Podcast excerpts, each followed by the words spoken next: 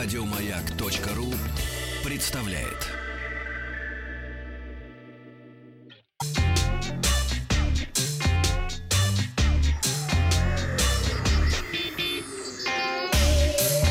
Страна транзистория. Доброе утро. Вахтанг Макарад, новости высоких технологий. Уже скоро начинаются предзаказы на новые айфоны буквально послезавтра и 20 числа э, ну, в странах первой волны в России, как и везде, начнут продавать их. И сразу хочу вам напомнить, что не нужно стоять покупать очередь за 300 тысяч. В принципе, если будет желание купить, то можно сделать предзаказ и совершенно спокойно, без очередей 20 числа получить. Ну и сегодня в выпуске у нас умные часы Huawei, самые дорогие айфоны, о них тоже пойдет речь, телевизор за 373 миллиона, клинер от Xiaomi и бесплатный хоррор в Epic Games Store. Компания Huawei на территории Китая начала продажу умных часов, которые разрабатывали совместно с компанией Gentle Monster. А, Huawei Smart Eyewear можно приобрести более чем в 140 магазинах страны. Очки работают в связке со смартфоном, позволяют отвечать на звонки без гарнитуры. А, правда, в очках нет камеры, физических кнопок, но зато они могут заменять наушники и имеют динамики. Для повышения качества в процессе разговора используется э, шумоподавление. Для того, чтобы принять входящий вызов, нужно дважды нажать на дужку очков. Кроме того, в них есть встроенный голосовой помощник. Э, гаджет имеет пылевлагозащиту по стандарту IP67. В принципе, дождь не страшен этим очкам. Зарядка происходит через USB Type-C. Поддерживается беспроводная зарядка, для использования которой нужно положить очки в специальный чехол, который входит в комплект.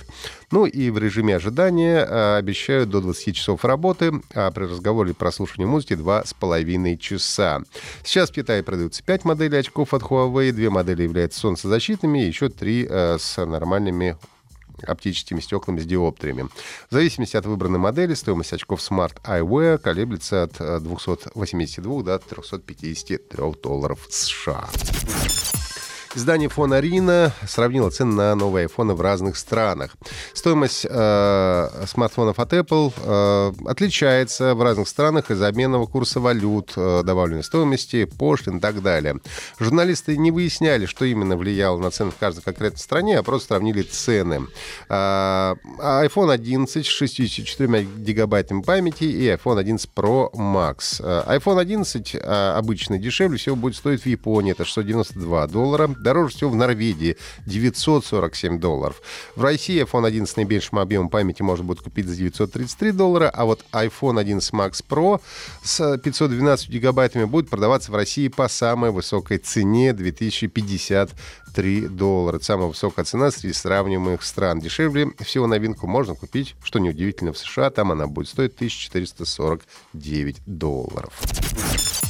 В начале года Sony представил широкоформатный 16К дисплей диагональю 783 дюйма, выполненный по технологии Crystal LED. Компания показала его на выставке в Японии еще в апреле. Изначально он был доступен только для экспозиционных залов, крупных компаний, но теперь такой экран может приобрести любой желающий. А, в а, видеостенах используются модули Micro LED размером, размером 16 на 18 дюймов и разрешением 300 на, 360 э, на 360 пикселей. При этом на каждый пиксель приходится по три миниатюрных светодиода. А, такой вид видеостен можно собирать э, как вам нравится. В принципе, это такой конструктор Lego. Но есть и готовые варианты. Sony предлагает Full HD из 18 модулей, из 18 модулей 4К из 72, 8К из 288 модулей и а, вот именно 16К из 576 модулей.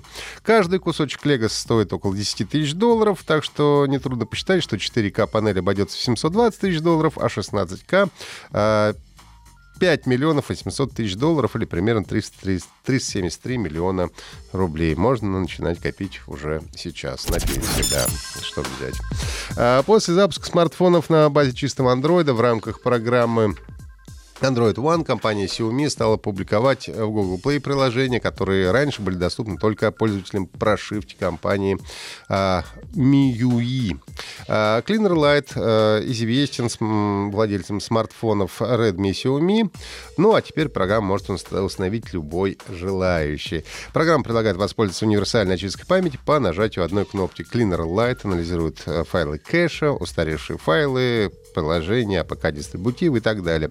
А, в программе нет рекламы, и сейчас она распространяется в рамках раннего доступа, поэтому может быть нестабильная работа. Надо отметить, что у многих производителей собственных оболочек, например, у того же Huawei, есть похожие встроенные инструменты для оптимизации скорости работы и очистки памяти.